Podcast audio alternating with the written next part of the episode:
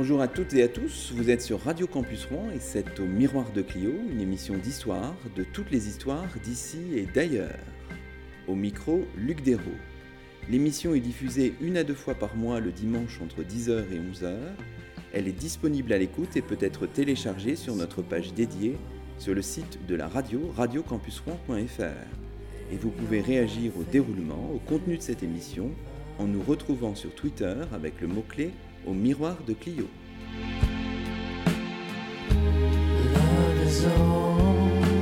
Aujourd'hui, c'est le huitième numéro de la quatrième saison d'Au Miroir de Clio. Pour la quatrième fois cette année, nous enregistrons l'émission en dehors de nos studios de Mont-Saint-Aignan.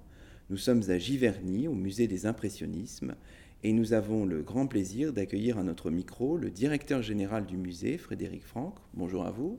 Bonjour. Alors nous parlerons, euh, Frédéric Franck, avec vous euh, dans la deuxième partie de cette émission de l'exposition qui se tient au musée depuis la, fin mars, euh, je crois que c'était le 24 mars, et jusqu'au 2 juillet 2017, une exposition qui s'intitule Tintamarre avec un point d'exclamation, instrument de musique dans l'art 1860-1910. Alors on pourrait peut-être néanmoins commencer un peu par présenter le, le musée que vous dirigez, un musée qui est situé finalement à quelques mètres de la maison et des jardins de, de Claude Monet. L'histoire du musée remonte aux années 90, c'est ça, du XXe siècle? Oui, tout à fait. Euh, on peut même commencer l'histoire en 1986, quand euh, euh, l'homme d'affaires et, diplomate américain Daniel Terra met le pied, si on peut dire, à Giverny, 100 ans après ses illustres prédécesseurs de la colonie américaine d'artistes qui étaient présentes autour de Claude Monet à Giverny. Euh, c'est un homme d'affaires qui est devenu un collectionneur d'impressionnisme américain, mais de peinture américaine en général, et euh, qui va petit à petit euh, acheter des terrains et des propriétés à Giverny et décider que c'est l'un des seuls endroits au monde, avec Chicago où il a le siège de, sa fondation, où il pourrait ouvrir un musée. Parce que pour lui, le fait que ce soit Giverny, que ce soit l'histoire de la colonie américaine d'artistes, euh, c'est un symbole très fort et euh, il inaugure en 1992, le 1er juin 1992, le musée d'art américain Giverny. Alors, il n'y a pas deux Giverny, c'est resté d'ailleurs dans l'appellation actuelle du musée, musée d'art américain Giverny, qui pendant 16 euh, ans va explorer l'art américain à travers l'impressionnisme mais également à travers d'autres artistes. Il y a eu une exposition Hopper à Giverny qui a été formidable et qui a marqué les esprits. Ils vont explorer l'histoire de l'art américain et essayer de faire la promotion de l'art américain ici à Giverny, dans le, village de Claude Monet. Mais donc avec un système d'exposition, de colloques, enfin c'était surtout ça qui était organisé? Oui, la fondation Terra qui avait été créée est une fondation qui a réuni les, enfin, d'éminentes compétences scientifiques autour de l'art américain, euh, qui, euh, qui produisait énormément euh, de catalogues de qualité, de publications, qui, qui faisait des résidences d'artistes et d'historiens d'art, qui en fait toujours d'ailleurs à Giverny, et qui, à travers les expositions, explorait différentes facettes de l'art américain et essayait toujours d'être défricheur en la matière. D'accord. Alors, donc, il y, a un changement qui, finalement, est somme toute assez récent. À la fin des années 2000, on change complètement. C'est la naissance du musée des impressionnismes et dans quelles circonstances exactement, Frédéric Franck? Dès 2007, la Fondation Terra avait annoncé euh, qu'elle décidait euh, d'arrêter euh, de gérer des musées. Il y avait deux musées, donc, comme je l'ai dit, un à Chicago, un à Giverny. la Fondation Terra décide de se retirer de, de, cette gestion de musée pour se concentrer sur la promotion de l'art américain par d'autres moyens qui sont plutôt d'aider d'autres musées, des musées existants à parler d'art américain.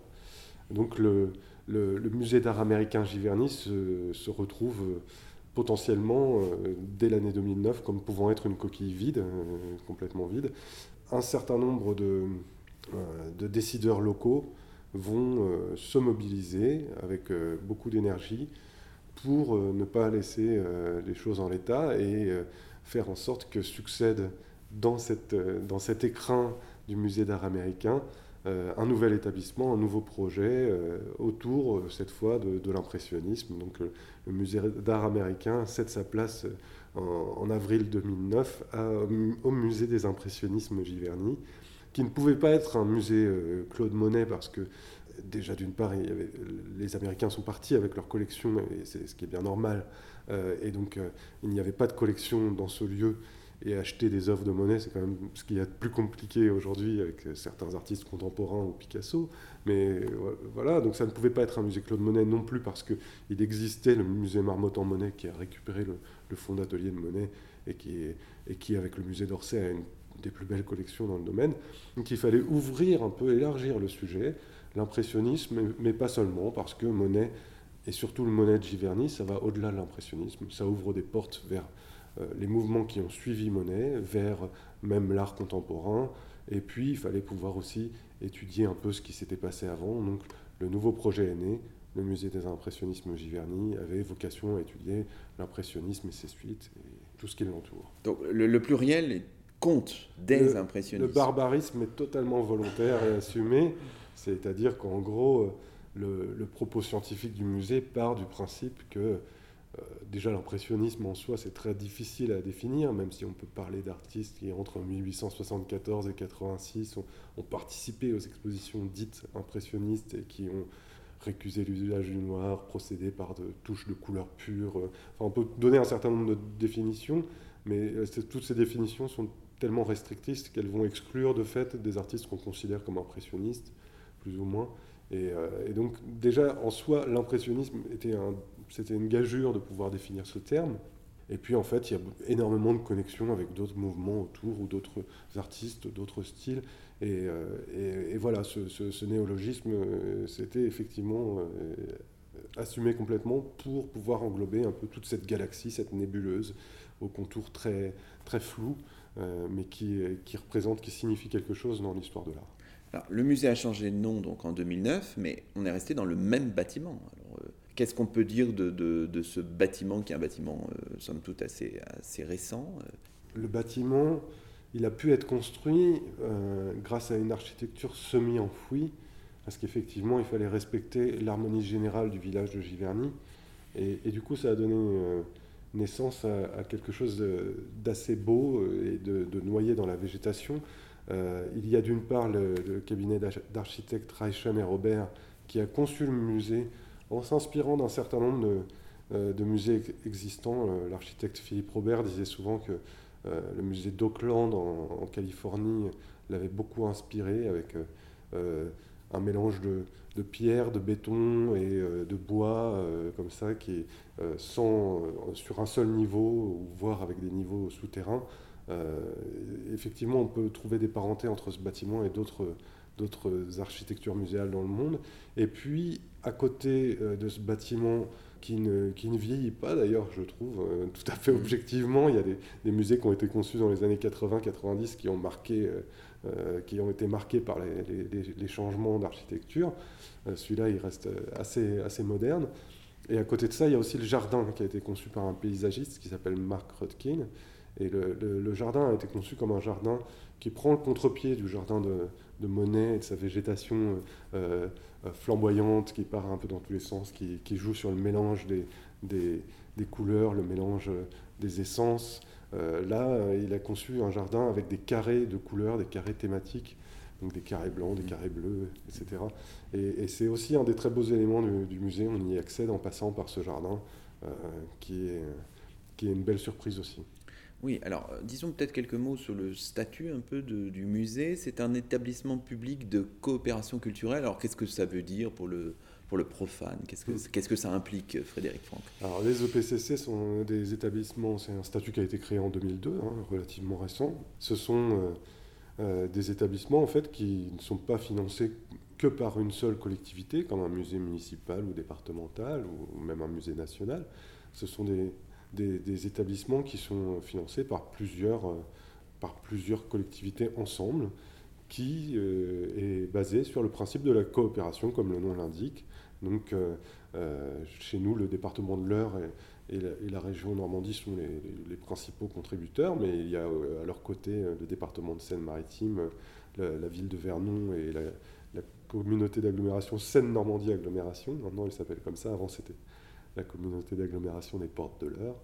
eh bien, ces, collectivités fonctionnent, travaillent ensemble pour faire avancer le musée, participent à un conseil d'administration et peuvent faire entrer des, partenaires. Il y a une vraie approche partenariale, c'est-à-dire qu'on travaille ensemble en réfléchissant à comment aussi le musée peut impacter le territoire et travailler en, lien avec euh, d'autres musées. Donc ça donne vraiment une approche partenariale, coopérative très forte.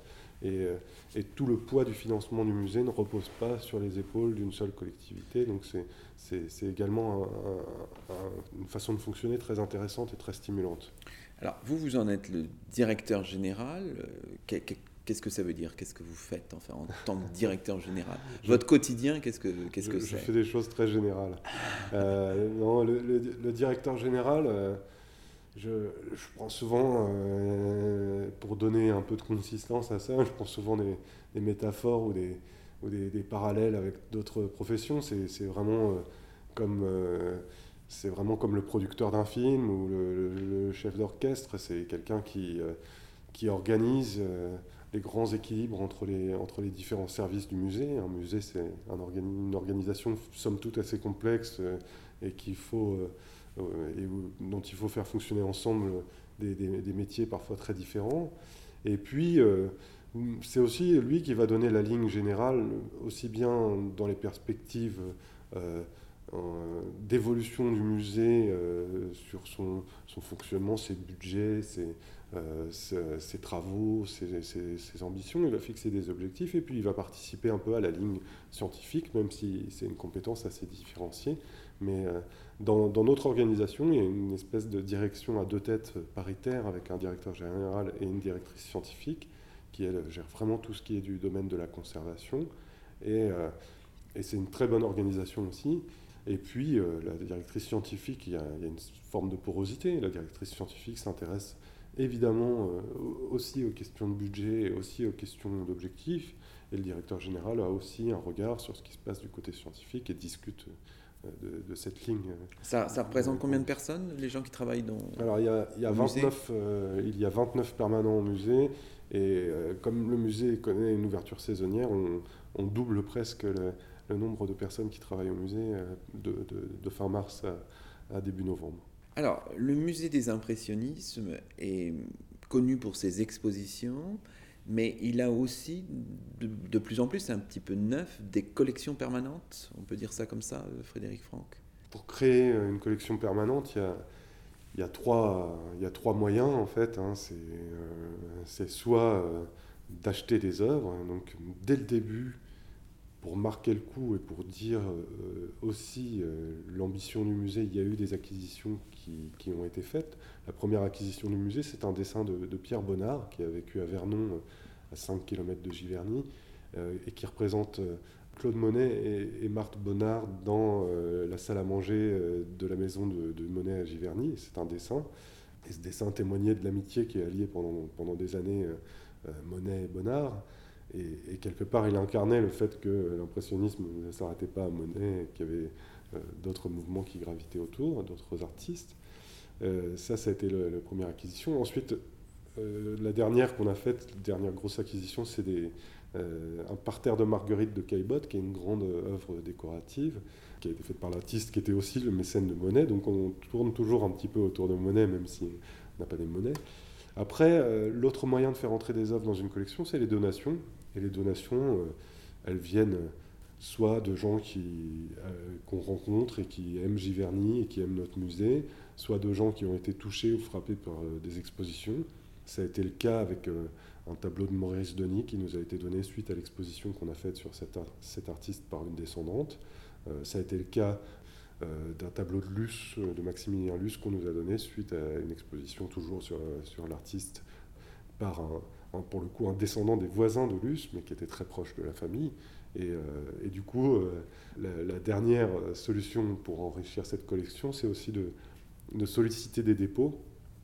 Et on a la chance euh, d'avoir, avec cette approche partenariale, d'avoir pu développer la confiance de, soit de collectionneurs, soit d'artistes eux-mêmes, soit d'institutions qui, qui, acceptent de laisser en dépôt au musée de Giverny un certain nombre d'œuvres. Alors des institutions comme le musée d'Orsay par exemple Le musée d'Orsay est un membre fondateur et totalement indispensable au musée des impressionnismes Giverny. Il soutient surtout les, expositions. À l'heure actuelle, à l'heure actuelle il ne, fait pas de dépôt pour la simple et bonne raison que euh, la problématique qu'il peut y avoir pour euh, le musée d'Orsay, qui ne compte presque que des chefs-d'œuvre, euh, c'est qu'on a une ouverture saisonnière et que laisser en dépôt une œuvre pour qu'elle reste 5 mois et demi dans des réserves, ce ne serait pas forcément valoriser le patrimoine du musée d'Orsay.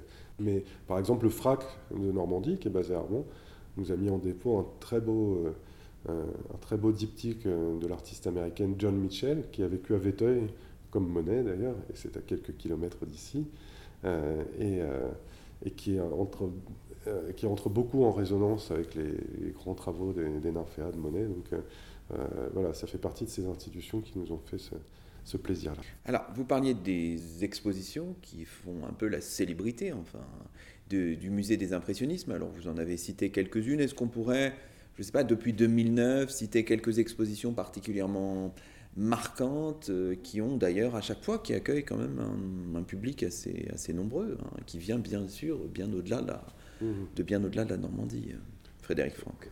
Aujourd'hui, euh, on n'en tire aucune gloriole, c'est pas la guerre des chiffres, mais aujourd'hui, le, musée des impressionnismes Giverny, sur l'année 2016, est le musée d'art le plus fréquenté de Normandie, devant nos collègues de Rouen et du Havre.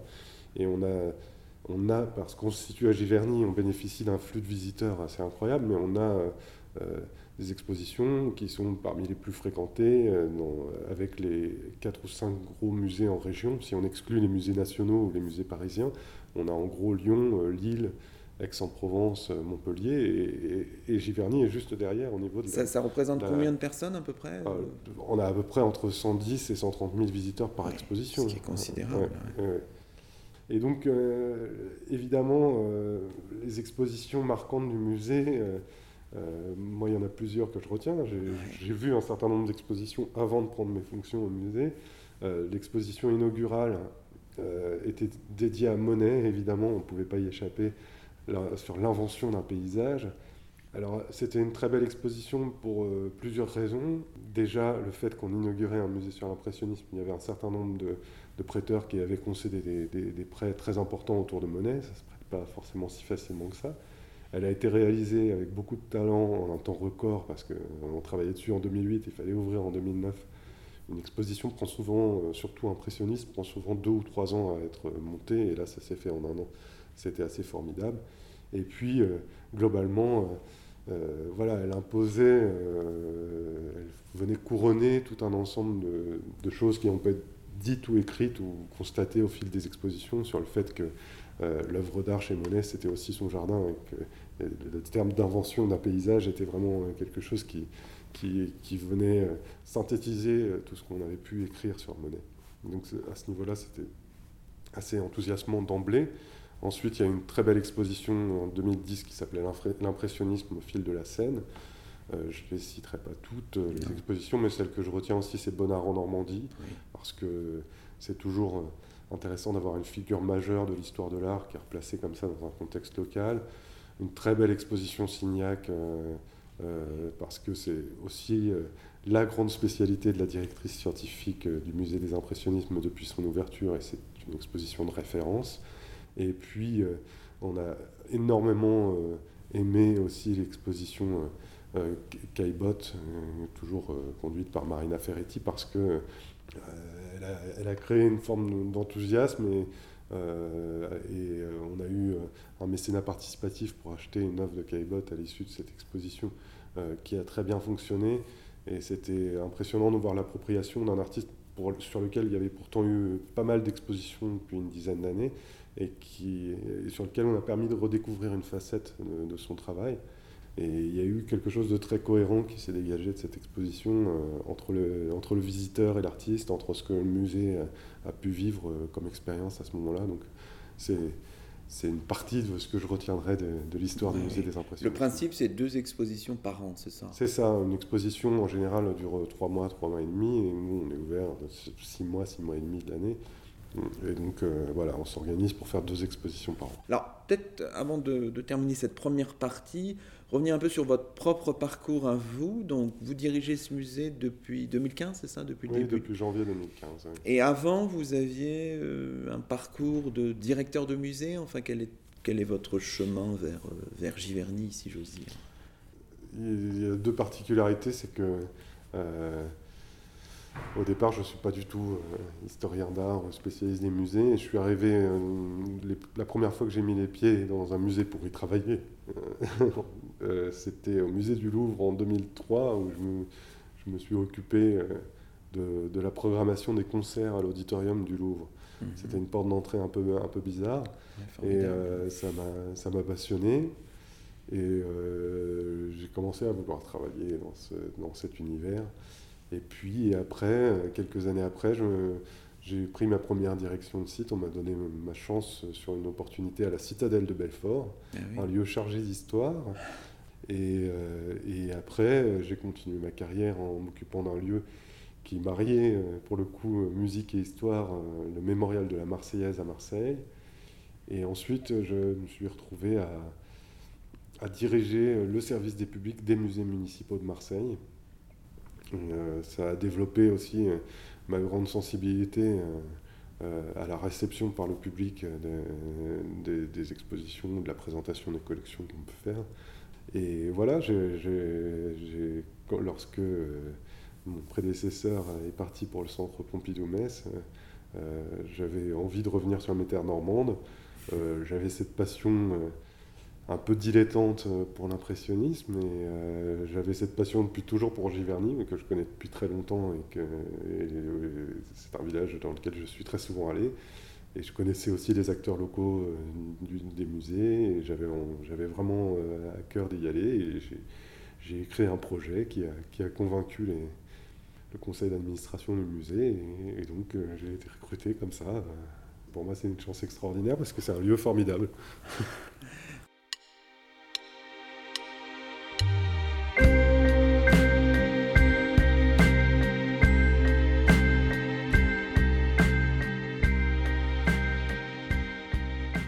écoutez Au Miroir de Clio, l'émission d'histoire de Radio Campus Rouen.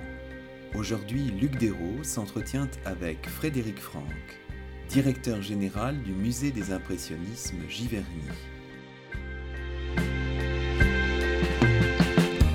Alors Frédéric Franck, on présentait un peu le, Musée des Impressionnismes, mais là on va parler de, de l'exposition en cours, dont vous êtes le commissaire ou le co-commissaire, puisque vous êtes euh, deux, une exposition qui s'intitule Tintamarre, avec un point d'exclamation, Instruments de musique dans l'art, 1860-1910. Alors peut-être qu'on pourrait dire un mot de, du choix du titre de, de l'exposition, Tintamarre. Alors c'est un mot un peu étrange qui peut déconcerter. Euh, pourquoi avez-vous choisi Est-ce qu'il y a eu un débat ce terme de tintamarre qui intrigue au départ? Oui, il y a eu du débat autour du terme de tintamarre parce que aujourd'hui on lui donne une, connotation très péjorative de boucan, de, de raffut, euh, de dissonance. Bah, ce qui me plaisait dans le mot tintamarre, c'était euh, l'idée de, sources de bruit multiples, parce que c'est vraiment ce qui se passe dans cette fin du 19e siècle. C'est que les lieux de, création et de performance musicale se, multiplient et le nombre d'instruments aussi. Il euh, on, y reviendra. Et puis, euh, il y avait autre chose dans le mot tintamarre, c'était de revenir à ses origines. Ses origines euh, au mot tintamarre, elles sont assez festives en fait. Quand on regarde tintamarre dans l'encyclopédie de, de Diderot et d'Alembert, on voit que ça viendrait euh, du XVe siècle, de, la mare, qui est une pelle utilisée le, pour le labour euh, ou dans les travaux viticoles aussi euh, par les paysans, et que dans certaines régions, notamment au sud-ouest de la France, faire teinter la mare, taper sur, sur sa pelle en métal avec une pierre, ça signifiait la fin du travail. Et effectivement, ça faisait un boucan formidable avec beaucoup de, de sources sonores différentes, mais c'était aussi un moment festif. Et, quelque part, le tintamarre, dans son sens étymologique, il marque le début de la fête et le début de la civilisation des loisirs. Troisième et dernière raison, effectivement, c'est un mot à la mode au 19e siècle. On commence à utiliser d'ailleurs des, termes qui se réfère à la sonorité pour parler des œuvres d'art à ce moment-là. On parle des couleurs criardes, on parle de, dissonance, de problèmes d'harmonie euh, dans, les œuvres d'art. Mais aussi, euh, c'est le titre d'une revue satirique au XIXe siècle. Et j'ai eu beaucoup de mal à me détacher de, la consultation à la Bibliothèque nationale de France de, numéros de cette revue de Le Petit Tintamarre, qui est devenu ensuite Tintamarre, notamment un numéro où on parlait des instruments de, musique en évoquant euh, l'association entre la personnalité du musicien et l'instrument de musique dont il joue, qui est, un peu une forme d'essentialisation typique du 19e siècle, où on, réduit quelqu'un, dis-moi quel instrument tu joues, je te dirai qui tu es. Alors, si on essayait un peu de, dégager l'axe euh, problématique de votre euh, exposition, qu'est-ce qu'on pourrait dire? C'est une façon de creuser le lien entre peinture et musique, mais de, mais de quelle manière exactement, Frédéric Franck? Ce qui, est, intéressant, c'est que euh, si on en revient aux, fondamentaux, euh, la, peinture, c'est l'art de, la surface, c'est l'art de l'espace, et, la musique, c'est l'art du temps. Et il se trouve qu'en, cette fin du 19e siècle, euh, la problématique du temps, elle, n'est jamais vraiment sortie de l'histoire de l'art, mais elle devient centrale parce qu'il y a plusieurs raisons à ça. Euh, il, y a un, renouveau de la scène de genre. Et la scène de genre, c'est, ça consiste à, décrire, l'univers contemporain. Et quand on sait que les instruments de musique se sont développés, se sont diversifiés, se sont diffusés dans la, dans la société à cette période-là, c'est pour ça qu'on a choisi des contours qui ne sont pas d'histoire de l'art, mais qui sont une, chronologie d'un moment où les instruments de musique sont, beaucoup plus diffusés dans la société et sont standardisés, sont des instruments de musique modernes qui sont très proches de ceux qu'on peut encore jouer euh, aujourd'hui. Il y a un intérêt aussi sur euh, l'idée de décrire, euh, d'évoquer le, temps qui passe dans la peinture et notamment de donner l'idée de musique en peinture. Il y a des rencontres qui se font des cercles artistiques et des affinités qui se créent entre un certain nombre de peintres et de compositeurs ou de musiciens et euh, évoquer euh, euh, le jeu musical, le passage du temps dans la peinture, de la même façon que les séries de Monet ou d'autres évoquent le passage du temps, ou l'idée de, chronophotographie qui peut être évoquée par un, jeu sur les mouvements dans la peinture peut évoquer ce passage du temps.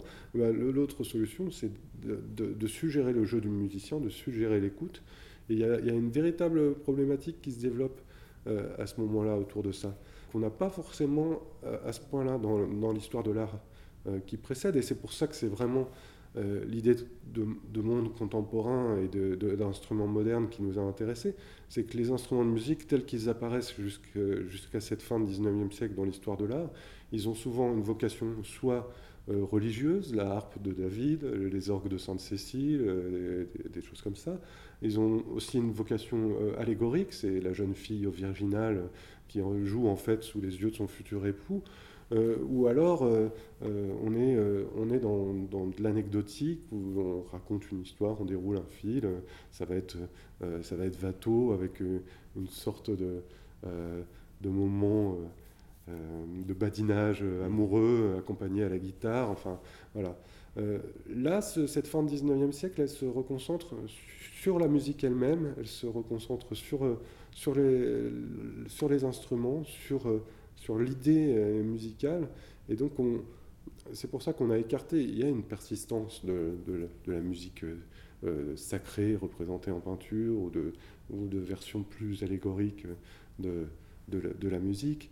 Mais, mais, mais, globalement, ce qui domine, et c'est un véritable foisonnement sans précédent, c'est vraiment cette idée de, de, montrer, de donner à voir des scènes musicales et de donner à voir des scènes musicales modernes, contemporaines, pas des scènes historiques dans le passé ou des scènes mythologiques, et pour elles-mêmes. Pour elles-mêmes, c'est ça. Donc c'est pour ça que vous, vous, répondiez presque par anticipation à mes questions sur, euh, sur euh, comment dirais-je, à la fois la période chronologique euh, retenue et puis certaines, certaines dimensions apparemment du sujet qui ont été un peu écartées, la musique sacrée, la peinture mythologique. Là, c'était l'idée de de trouver des œuvres d'art où la, la, musique est là par entière. C'est ça, la problématique, c'est vraiment de montrer la musique à part entière, la musique en tant que, en tant que sujet et pas en tant que prétexte.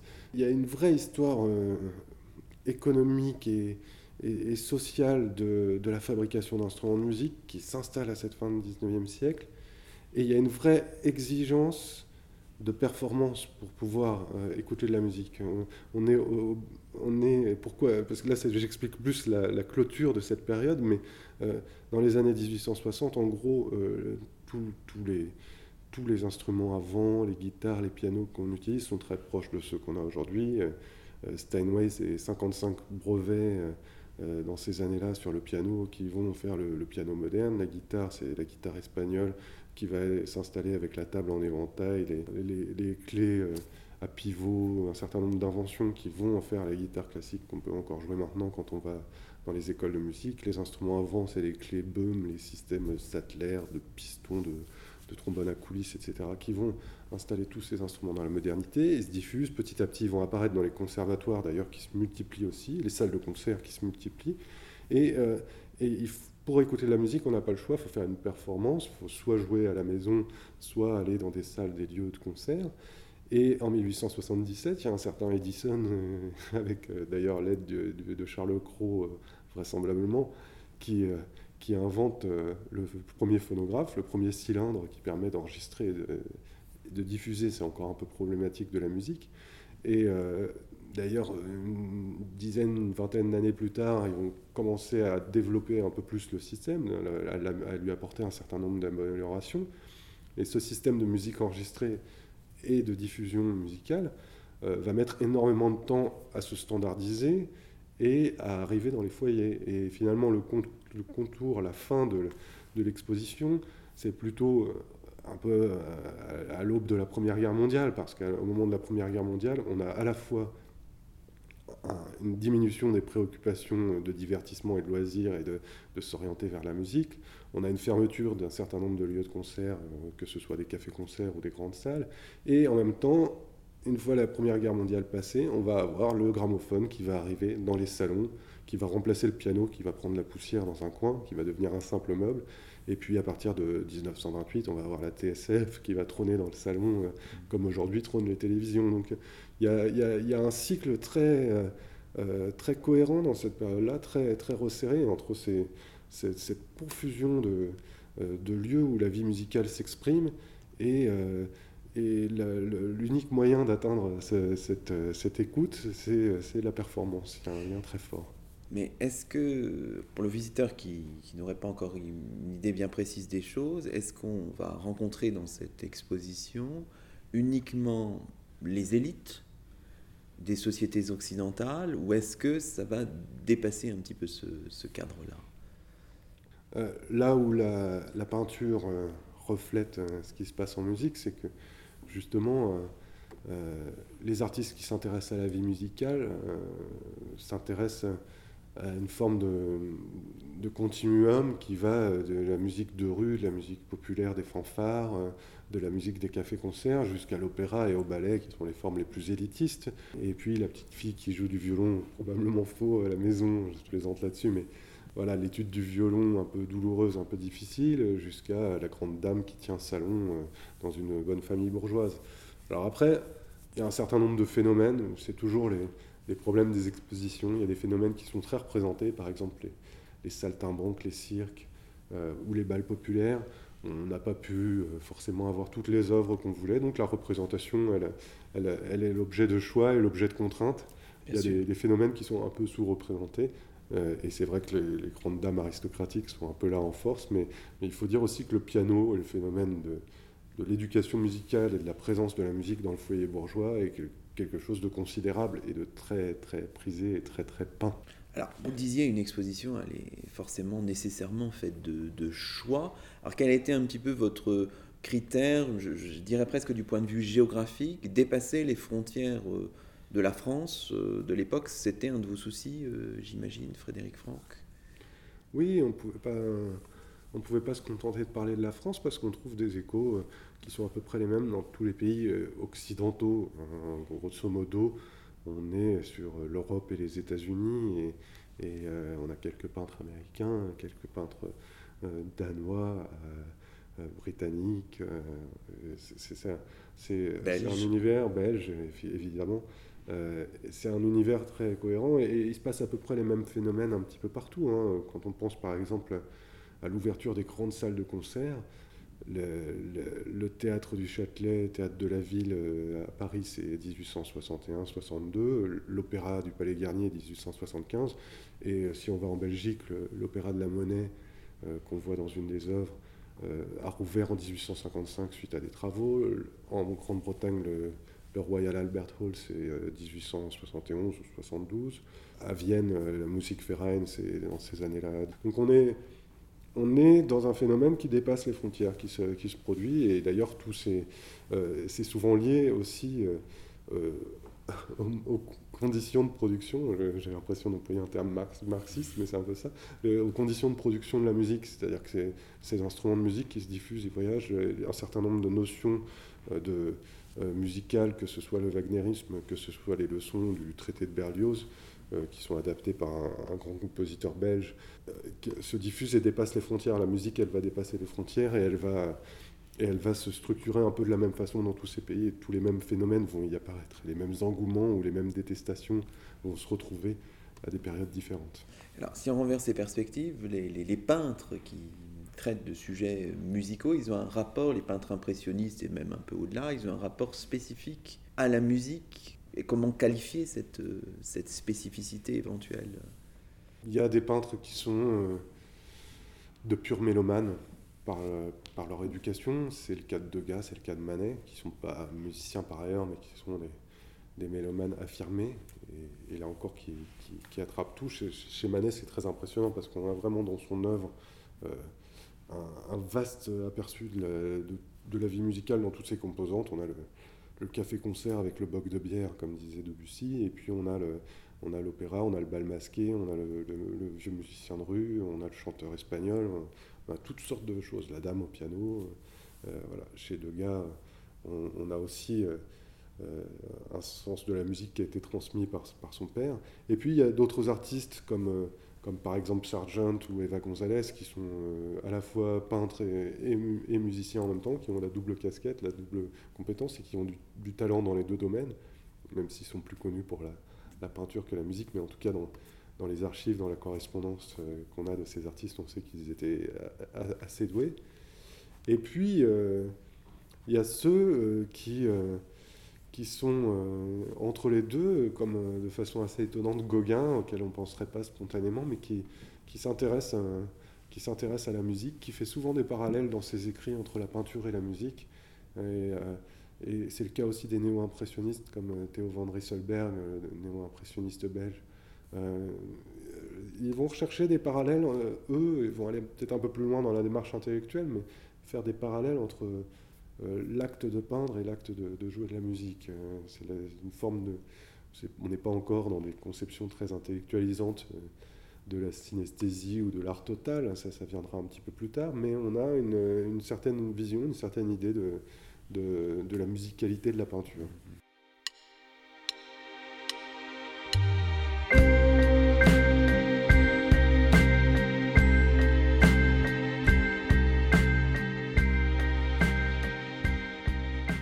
Écoutez Au Miroir de Clio, l'émission d'histoire de Radio Campus Rouen.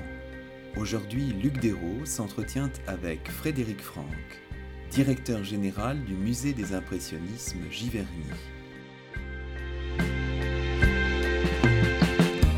Alors, ce que je vous propose maintenant, Frédéric Franck, c'est peut-être de faire, alors, ce qui radiophoniquement est un peu baroque, une espèce de visite euh, virtuelle de, de l'exposition dont vous avez assuré le commissariat avec euh, Belinda Thompson. Alors, il y a une œuvre clé qui est présentée au début de l'exposition, qui est une œuvre d'Édouard Manet, qui s'appelle Nature morte, guitare et chapeau. Alors là, moi, il y a un petit mystère. Pourquoi avoir choisi cette œuvre-là? Qu'est-ce qu'il y a de fort et qu'est-ce que ça impulse euh, peut-être dans, dans, la lecture du chemin qu'on traverse quand on visite cette exposition? Premier élément, la figure de Manet, euh, l'intérêt pour la musique dans toutes ses composantes, c'était le, message de l'exposition Tintamarre, cette sorte de continuité entre tous les aspects de la musique. Euh, deuxième élément, c'était le, dessus de porte de son atelier, où, il peignait rue Guyot, donc euh, à Paris. Et quelque part, ça plaçait d'emblée la peinture de Manet sous les auspices de la musique. Troisième élément, c'est la guitare. La guitare qui est à la fois l'objet hispanisant par excellence à une période où, en musique comme en peinture, on est fasciné par l'Espagne. On, on peut penser à Carmen pour la musique ou à la suite espagnole de Chabrier. On peut penser à de très nombreuses, nombreuses œuvres de Manet ou de Renoir pour la peinture. Euh, en France, en tout cas, et même dans d'autres pays, on est, on est assez fasciné par la, la culture espagnole. Euh, la guitare, instrument hispanisant, c'est dans l'esprit de l'époque. Et puis, c'est un instrument moderne aussi, c'est un instrument relativement récent dans cette forme-là. Euh, l'instrument, il est codifié et, il est euh, véritablement, il, acquiert sa, forme actuelle à, la fin du 19e. Euh, et, il y a eu au début du 19e, avec les, guitares plus petites que celles qu'on voit sur ce tableau, des guitares romantiques, ce qu'on a appelé la guitare romanie. Donc le 19e siècle, on pense au piano plus spontanément, mais c'est surtout le siècle de la guitare romanie pour au moins jusqu'aux années 1860. Donc euh, voilà, ces trois éléments, l'artiste en lui-même, euh, le, fait qu'il place la peinture sous les auspices de, la musique, et puis euh, le, côté très moderne et très contemporain. Et, la dernière chose qu'on pourrait ajouter aussi, c'est que souvent on, parle de, la peinture impressionniste ou de la période impressionniste comme une rupture radicale dans l'histoire de l'art. regarder cette peinture-là sous l'angle de la musique, ça permettait de voir que la peinture, c'est non seulement des sujets, mais ce sont aussi des sources et que bien souvent, il euh, n'y a pas un rejet total, euh, euh, mais ça on le sait maintenant, enfin beaucoup d'historiens d'art le disent très clairement, mais il n'y a pas un rejet total ni des artistes qui étaient autour d'eux et qui faisaient un autre style, ni de leurs maîtres, ni des maîtres anciens. Et, et la nature morte avec l'instrument de musique de Manet, ça ramenait aussi à des sources plus anciennes, comme Chardin et ses natures mortes mhm. d'instruments de musique le côté panier avec euh, l'instrument. Et ça marquait aussi ce passage du temps, une nature morte avec un instrument de musique. Euh, c'est une autre façon de rappeler la fuite du temps euh, dans, l'esprit de la nature morte. Alors la première salle s'appelle Divertissements musicaux. L'idée c'était de rappeler que la musique était très présente dans, dans l'espace public à la fin du 19e et au début du, du XXe siècle, c'est ça? Alors on, voit par exemple le rôle des fanfares, euh, de musiciens qui se produisent dans des cours d'immeubles. Enfin voilà, vous avez choisi une, espèce de galaxie, de variété de, pour montrer la place de la musique euh, par différents biais finalement, Frédéric Franck.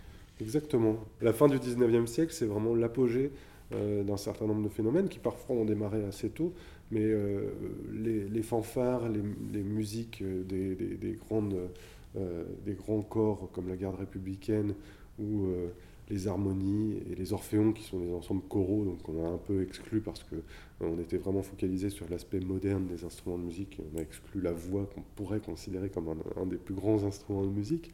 Mais tous ces, tous ces ensembles-là commencent à se constituer dans les années 1830. Et après la guerre franco-prussienne en France, mais c'est le cas aussi en Grande-Bretagne, en Belgique, en Allemagne, il y, a, un véritable foisonnement des, ensembles musicaux comme ça, qui vont à la fois euh, participer à l'éducation musicale des, plus jeunes, qui vont euh, participer, euh, être un peu instrumentalisés pour faire le, pour, pour, flatter le sentiment de collectivité dans les, dans les contextes de commémoration nationale, dans les, des États-nations qui se cherchent et qui cherchent à se constituer. Et, c'est un exemple des, phénomènes qu'on a, mais on a aussi, euh, euh, avec la création des immeubles haussmanniens à Paris et de leurs cours, mais d'autres configurations dans l'architecture globale de la fin du, 19e siècle en Occident, on va avoir euh, l'émergence de, de, musiciens de rue qui vont saisir cette opportunité de théâtre naturel que constituent les grandes villes pour, pour se produire. On va avoir le développement à la fin du 19e siècle du cirque. Hein, le, cirque dans le sillage de la commedia dell'arte qu'on retrouve aussi avant dans l'histoire de l'art, bah, c'est un phénomène relativement récent et moderne. Les foires, les cirques, tels qu'ils sont, euh, tels se présentent à la fin du 19e siècle, c'est aussi des spectacles musicaux et qui envahissent les villes, qui vont aussi dans les villages et les campagnes. Phénomène euh, très important. L'opéra aussi connaît son apogée à la fin du 19e siècle. Donc tous ces divertissements connaissent leur apogée à ce moment-là. L'opéra au XIXe siècle, c'est d'abord Verdi, euh, extrêmement populaire, qu'on chante même dans les cafés-concerts, d'ailleurs pas seulement dans les, opéras. Et c'est surtout Wagner qui va pousser le genre à, son, son comble aussi. Et voilà, tous ces, styles. Et, et, quand on regarde bien, les lieux, que ce soit les cafés-concerts, que ce soit les opéras, que ce soit les kiosques à musique, toutes ces constructions se font à la fin du 19e siècle dans, un certain nombre de, de, cités européennes, de métropoles. Et, et, voilà, donc il y a un phénomène de, de, plus grande présence de la musique qui était avant plutôt quand même l'apanage des, aristocrates dans l'espace public en général et, dans toute forme de, style et de, moyens d'expression. Alors, on ne peut pas citer tous les tableaux évidemment qui sont présents dans cette première salle ou dans ce premier espace, mais moi j'étais vraiment marqué par l'enfant de troupe d'Eva Gonzalez. On parlait de la musique dans les cours d'immeubles. Alors, il y a un formidable tableau qui est du, un tableau du Petit Palais, je crois, hein, euh, d'Albert Bartholomé, qui date de, 1883 et qui nous présente trois musiciens dans une cour d'immeuble. Enfin, une scène avec une profondeur, une densité assez extraordinaire, euh, Frédéric Franck. Hein. Albert Bartholomé était un peintre euh, qu'on appellerait plutôt naturaliste, mais très proche d'Edgar Degas, qui est devenu célèbre pour, être, pour avoir, à la mort de son épouse en 1887, arrêté définitivement la peinture pour se consacrer uniquement à la, à la sculpture. Et il a, il a, réalisé le grand monument aux morts du cimetière du Père-Lachaise à Paris, inauguré en présence de plus de 98 000 personnes à l'époque. C'était euh, quelqu'un qui a été très populaire en tant que, en tant que sculpteur. Et là, on redécouvre, on redécouvre sa, peinture, une peinture euh, très descriptive, très fine, avec avec un, sens du, chant, un sens des ombres, un sens de, euh, un, vrai rythme. C'est assez amusant en fait, euh, parce que quand on travaille sur un projet d'exposition avant, euh, on va voir des œuvres évidemment, c'est notre travail, on essaie d'aller les, voir au maximum, mais on ne les a pas toujours dans l'œil, et au moment où on les accroche et on les met en contexte, on, trouve que certaines œuvres qui ont des sujets musicaux se trouvent avoir des, des, rythmes dans la composition, des axes, des lignes qui, qui leur donnent des, qualités euh, très musicales. Mm-hmm. Et c'est le cas de ce tableau-là que je, que je trouve à la fois enjoué et puis avec, avec, certaines dimensions un peu tristes, un peu pathétiques. Et qui est en même temps très musical. Bon, alors poursuivons notre visite virtuelle. Euh, donc la deuxième salle s'appelle Au Salon. Alors vous avez insisté notamment sur l'importance des leçons de musique. Hein. C'était un des objets de cette salle. Et la grande diversité euh, d'instruments et aussi les acteurs sociaux différents qui sont mobilisés par ça. Euh, les enfants, euh, les hommes, et puis beaucoup les femmes finalement qu'on voit, euh, qu'on voit souvent, souvent représenter. La vie musicale au foyer est, importante, hein, Frédéric Franck. Oui, en tout cas, c'est ce que c'est ce qu'un certain nombre de, bourgeois veulent laisser penser, donner apparaître. mais, mais c'est vrai que ça devient, dans, dans, les bonnes familles, entre guillemets, l'éducation musicale devient un enjeu considérable. Et, euh, et à la fois, euh, il faut euh, que les enfants, filles et garçons fassent, fassent leur gamme, si on peut dire.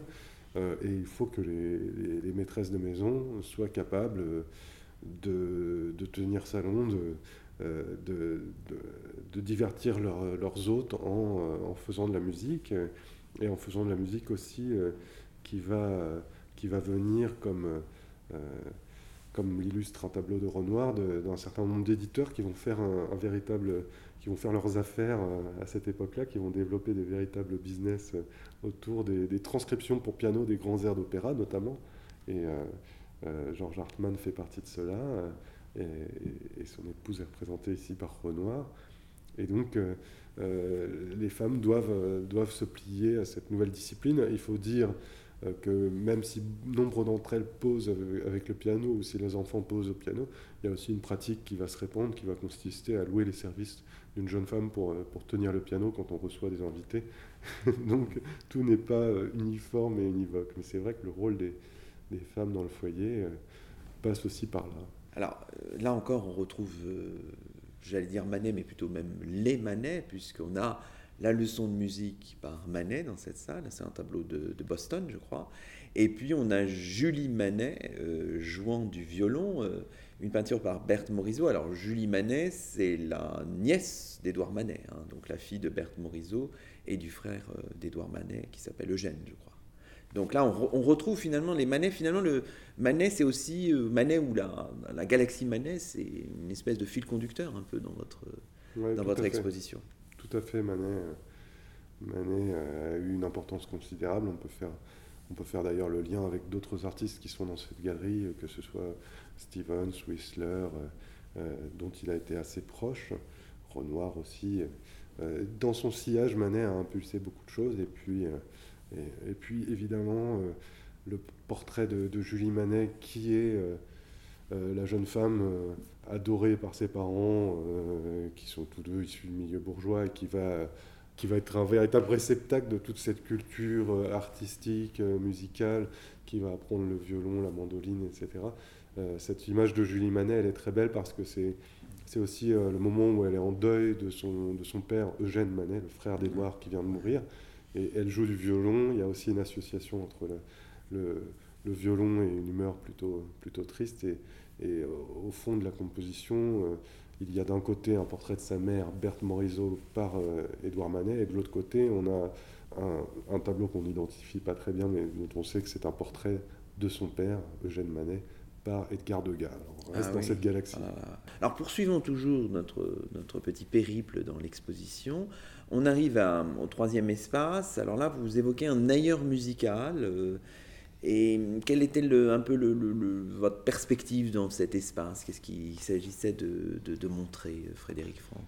On prenait un peu le, contre-pied de ce qu'on avait fait euh, depuis, euh, depuis le début de l'exposition, parce qu'effectivement, euh, on, l'a dit, on montrait surtout l'amour du lien entre musique et modernité, musique et époque contemporaine. Mais la peinture de cette époque-là, tout comme la musique d'ailleurs, c'est la recherche de de sources. Euh, il y a un fantasme sur un, idéal un peu primitif, pastoral ou exotique. Il peut prendre plusieurs formes, mais en tout cas, il y a la recherche de, cette, de cet ailleurs idéal.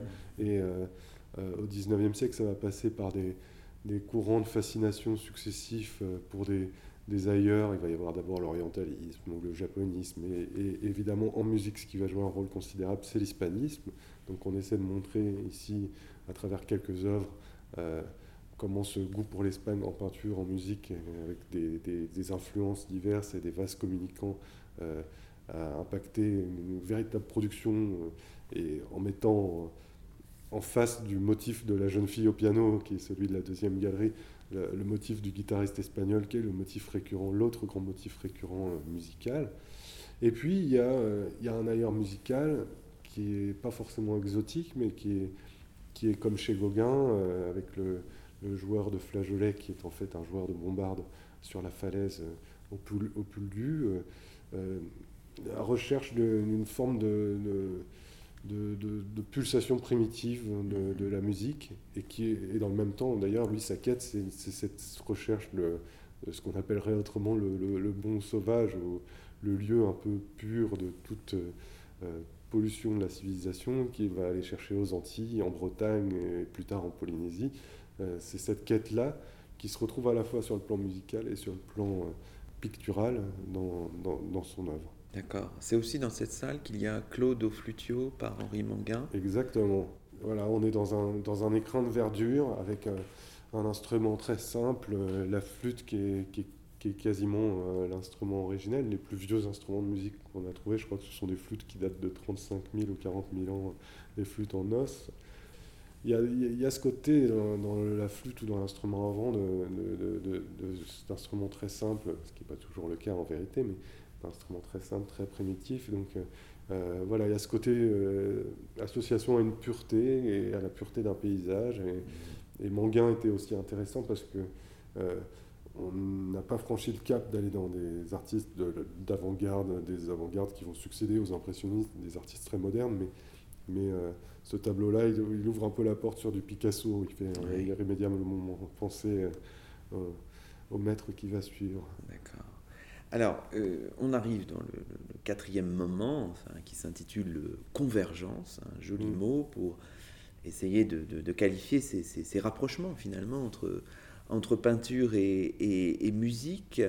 Donc tous ces liens finalement familiaux, amicaux entre peintres et musiciens, et vous avez choisi finalement plusieurs exemples C'était ça un peu le, hmm. la thématique de cet espace-là On a trois, euh, trois déclinaisons en fait, de ces convergences, euh, plus ou moins fortes.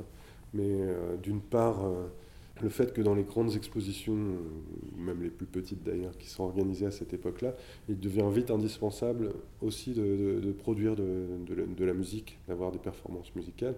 C'est le cas du groupe des vins à Bruxelles et de la libre esthétique ensuite, où euh, vont sévir notamment les Sœurs dont on a euh, des, représentations mhm. par Van Rysselberg, qui vont être très proches de ces cercles artistiques. Et, et donc notamment Irma Seth, qui va devenir une grande violoniste, une professeure de, violon à la Hochschule de Berlin euh, à la fin du 19e siècle. Elle est représentée par un très beau portrait ah magnifique, où on a, la, où on a la, main de l'auditrice qui est dans le prolongement de celle qui tient l'archer. Enfin, on a une très belle notion d'écoute euh, évoquée très subtilement. On sait qui c'est, cette auditrice, ou il y a un mystère C'est un mystère total. Un mystère total, d'accord. on ne voit que sa main, on n'a pas pu identifier euh, et et donc il y a cette évocation de, euh, ces musiciennes qui ont, qui ont, marqué un certain nombre euh, d'expositions de, de, peinture qui avaient lieu en janvier chaque année à Bruxelles. Et euh, d'un autre côté, on a fait des rapprochements plus d'affinité et de, et de proximité familiale ou amicale, parce qu'effectivement, phénomène social de, la diffusion musicale, les, artistes se retrouvent souvent soit à avoir la, double compétence comme Eva Gonzalez qui est peinte ici par Stevens euh, au piano, euh, soit euh, à fréquenter assidûment compositeurs et musiciens comme c'est le cas de, de, de Degas avec le, et de Toulouse-Lautrec avec le bassoniste Désiré Dio, les, les musiciens de l'opéra tel le violoncelliste Pilet, et puis la sœur de, Désiré Dio, Marie Dio, qui joue dans les, concerts colonnes, qui, qui, a, son tableau ici présenté, euh, deux tableaux qui ont été faits d'elle euh, à 20 ans d'écart, un par Degas et un par Toulouse-Lautrec. Euh, voilà, c'est des cercles qui se créent, qui ont une véritable signification, qui ouvrent des portes sans arrêt sur des, nouveaux musiciens et des nouvelles rencontres. Et puis la troisième dimension, ça va être, et là on a choisi de mettre en avant Pierre Bonnard, les collaborations qui vont se faire entre des, artistes et des musiciens ou des compositeurs. Claude Terra, c'est le, beau-frère de, Pierre Bonnard. Il est, il est au départ euh, maître de chapelle à, Lyon. Il va devenir compositeur d'opérette. Et, euh, et euh, ils vont travailler ensemble avec, avec un certain délice et avec beaucoup d'innovation sur euh, des illustrations de partitions, illustrations de méthodes de solfège, le petit solfège illustré qui va être un peu le, best-seller de, l'époque en la matière, entre guillemets, euh, à une époque où euh, la gravure, la lithographie en couleur en plus révolutionne vraiment l'idée d'illustration, on va avoir ces, collaborations entre des artistes et, des musiciens, non seulement pour les non seulement d'ailleurs pour les, partitions ou les méthodes, mais aussi pour des, projets d'affiches ou des projets d'illustration d'ouvrages, hein, de, vulgarisation musicale par exemple. Alors, euh, cet espace-là est toujours adossé à un cabinet d'art graphique, en fait. Qu'est-ce que vous avez souhaité mettre en valeur dans cet espace-là, qui est plus réduit Donc, si vous voulez, on change vraiment, il y a un changement de volume, là. Hein. Mm. C'est net, donc c'est plus intime aussi. Hein. Oui, oui. Euh, bah, cet espace, il, réunit euh, des dessins euh, qui, souvent pour des raisons de conservation, ne peuvent, pas trouver leur, leur, place dans les, dans les autres espaces. Donc il y a, y, a, un très beau dessin préparatoire de Fantin, Latour pour Autour du piano. Mhm. Il y a une grande exposition Fantin Latour actuellement à Grenoble, donc c'était pas possible d'avoir Autour du piano qui est quasiment le must euh, donc on a, euh, le musée d'Orsay nous a fait l'amitié de nous prêter ce, très beau dessin qui, qui est vraiment l'illustration de cette idée de groupe artistique qui dépasse euh, la discipline. C'est-à-dire qu'on a Chabrier au piano, on a Vincent Dindy à côté, on a des amis poètes, musiciens qui sont dans l'entourage du, peintre Fantin Latour. Autre exemple de dessin, c'est un, rare dessin de, Van Gogh sur le, un sujet musical. Il a fait en 1887, alors qu'il était à Paris, euh, euh, vraisemblablement, euh, on sait par sa correspondance assidue qu'il fréquentait les concerts l'amoureux. c'est probablement les musiciens des concerts l'amoureux qu'il a, qu'il a, qu'il a dessiné en essayant de se mettre quasiment dans la, dans la fosse d'orchestre. Et puis, à côté de, de, ces dessins, on a réuni dans la galerie un, ensemble de partitions, d'illustrations de presse, d'affiches pour les cafés-concerts qui renvoient à la première partie, et puis aussi pour un peu terminer sur une autre des raisons pour lesquelles on a fait ce, exposition à Giverny, il y a aussi trois instruments avant du savoir-faire local issu du, bassin de la couture Bousset, qui était à la fin du 19e un des grands, un des hauts lieux de la fabrication de hautbois, de clarinettes et de flûtes. Donc euh, il y, avait la nécessité, euh, comme on faisait ça dans l'heure à Giverny, d'avoir un témoignage de, ce savoir-faire local à côté des estampes de Valoton sur les instruments de musique que je n'oublie pas et qui sont formidable.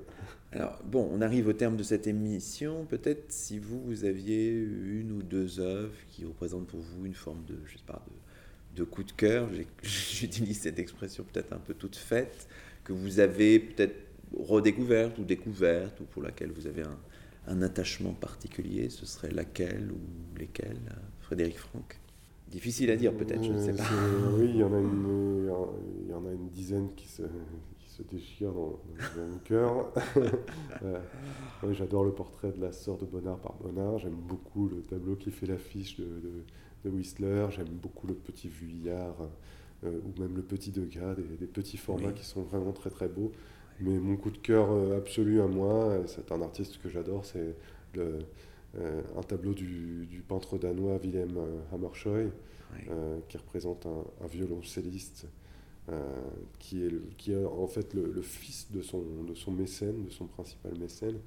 Euh, et, ce tableau me touche et dit aussi combien, euh, combien un certain nombre des artistes que l'on présente ont vraiment la musique en ligne de mire et au cœur, parce qu'il il est presque autant le portrait du violoncelle lui-même, qui est un très bel instrument ancien, un instrument de, qui datait de 1730, qui était de l'école de Crémone, euh, il est presque autant le portrait du violoncelle euh, que du violoncelliste lui-même. Et, je trouvais ça très très beau comme idée d'évoquer la musique finalement en, faisant le portrait d'un instrument. Ça ouvre une porte aussi parce que moi c'est ce aussi ce qui m'a motivé. J'ai une sorte de fascination pour les instruments de musique en tant qu'objet. Je trouve que c'est des, très beaux objets et des objets qu'on a envie de prendre, qu'on a envie de tester. Euh, qu'on a envie de jouer. Il y a cette idée de jeu qui est presque puérile. Et, et euh, voilà, ça m'a fasciné qu'il y ait quelqu'un euh, dans cette veine-là qui s'intéresse autant à l'instrument, parce que quand on pense aux figures d'instruments sans musicien, on, arrive tout de suite au cubisme analytique, aux clarinettes et aux guitares de Picasso, de Juan Gris, etc. Donc on est, on a déjà, on, a on est déjà passé dans une autre époque, même si chronologiquement on est très très proche. on est déjà passé dans autre chose.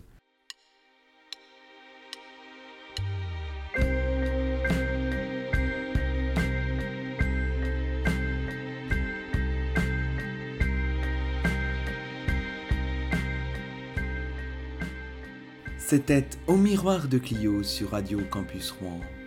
Luc Dérault s'entretenait avec Frédéric Franck, directeur général du musée des impressionnismes Giverny.